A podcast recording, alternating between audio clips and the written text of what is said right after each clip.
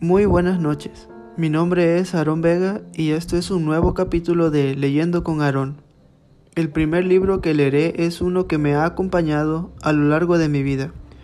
Por eso, la obra de arte de Gabriel García Márquez, Cien años de soledad. Mientras avance en la lectura, haré comentarios y observaciones. Bueno, comencemos.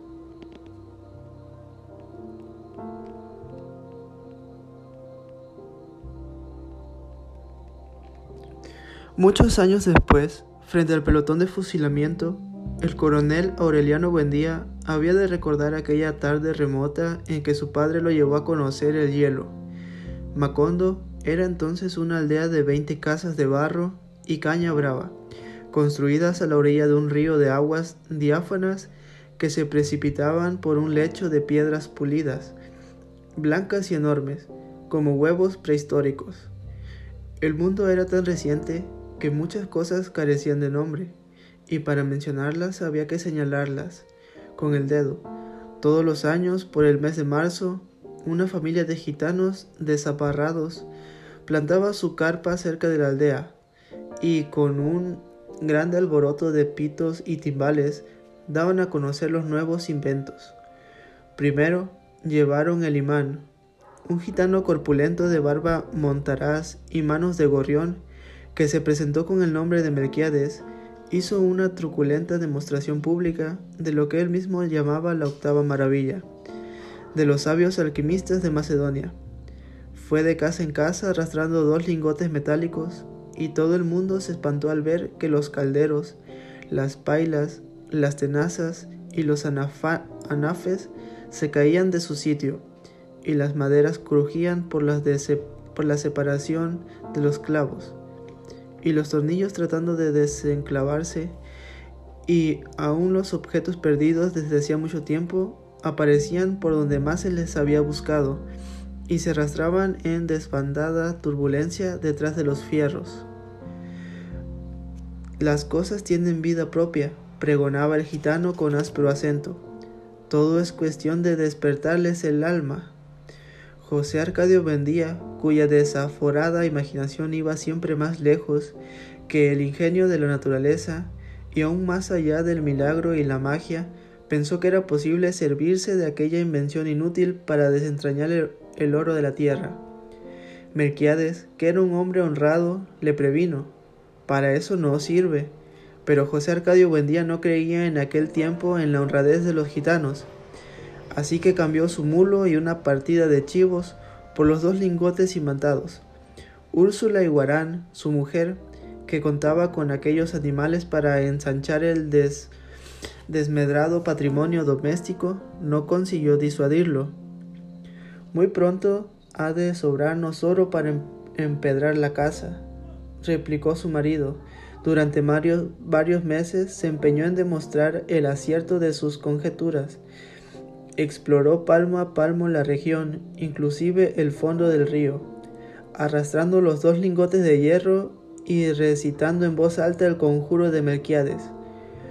Lo único que logró desenterrar fue una armadura del siglo XV, con todas sus partes soldadas por un cascote de óxido cuyo interior tenía la resonancia, la resonancia hueca de un enorme calabazo lleno de piedras. Cuando José Arcadio Buendía y los cuatro hombres de su expedición lograron desarticular la armadura, encontraron dentro un esqueleto calcificado que llevaba colgando en el cuello un relicario de cobre con un rizo de mujer. En marzo volvieron los gitanos. Esta vez llevaban un catalejo y una lupa del tamaño de un temblor, que exhibieron como el último descubrimiento de los judíos de Ámsterdam sentaron una gitana en un extremo de la aldea e instalaron el catalejo a la entrada de la carpa. Mediante el pago de cinco reales, la gente se asombraba al catalejo y veía a la gitana al alcance de su mano.